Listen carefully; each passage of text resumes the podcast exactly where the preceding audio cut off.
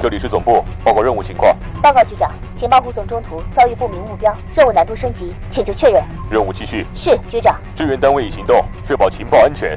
收到。元气少女已前往指定位置，预计五秒内完成准备工作。动力系统检测完毕，液压正常，战斗准备就绪。各单位注意，准备行动。三、二，元气少女出击。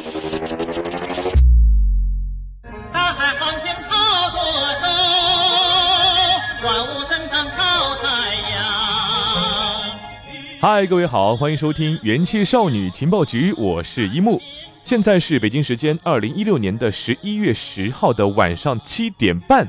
几个元气少女呢，最近很忙，忙什么呢？忙着抢红包，然后呢，不停的逛天猫啊、淘宝啊各种网店，买买买呢，几乎是每一个女生都特别喜欢的一件事情，特别还是网购啊。你看，都不出门，只要动动手指，逛逛网页就可以买东西了。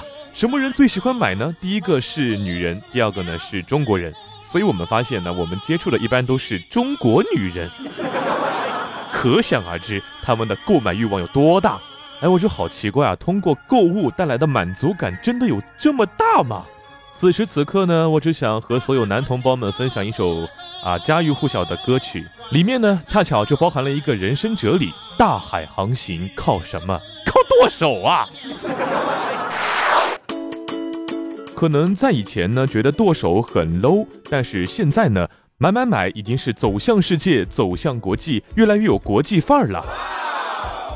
今年的双十一啊，有来自英国、美国和新加坡的品牌平台消费者也将全面参与到这场购物狂欢当中了。听说呢，有人啊还出了中文教程呢。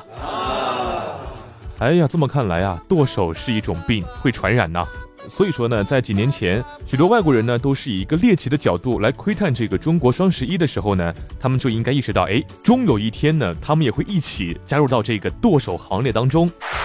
首先呢，要说英国，英国人被带坏呢，其实一点也不奇怪。英国呢是这个世界啊第三大电商强国，我们的马云爸爸很早就有向英国扩张的意图。根据英国的一家互联网公司的数据，在去年的双十一，英国的电商销售额呢比平时增长了百分之二十八点六。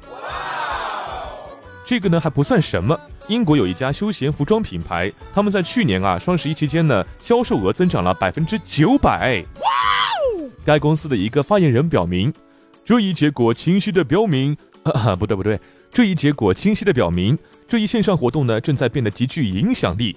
我们专注于中国市场，我们认为双十一呢是在中国市场提升品牌认知度和转化率的重要方式。然后呢，我们再来说一下美国。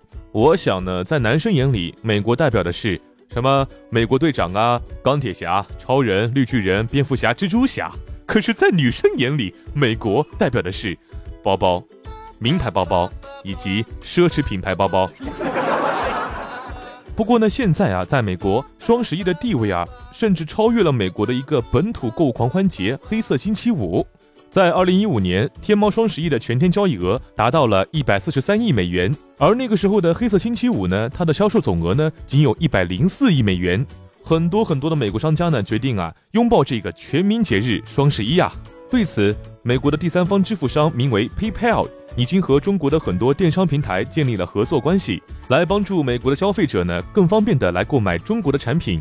然后呢，我们再来说一下新加坡。除了欧美地区以外呢，在地理位置上距离中国更加近的新加坡消费者和商家，自然呢也不会放过这一个年度大促的契机。许多在新加坡的电商企业也开始尝试呢，在双十一这一天呢推出自己的促销活动。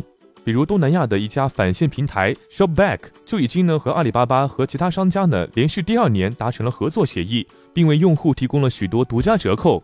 Shopback 的区域负责人表示，不只是阿里巴巴希望创造新的销售记录，很多商家呢也发现了这一商机，所以我们就成为了这些商家触及更多潜在用户的平台。因为淘宝啊目前还没有推出英文版这一点，所以呢新加坡的用户用淘宝的时候呢还存在一定困难。不过 Shopback。专门为他们推出了浏览、查询商品的教程，以便帮助新加坡的用户呢更方便的在双十一这一天找到心仪的折扣。节目呢到了尾声，一定要记得理性消费，不要因为双十一一过就得吃土啦。还是那一句家喻户晓的哲理：大海航行靠舵手。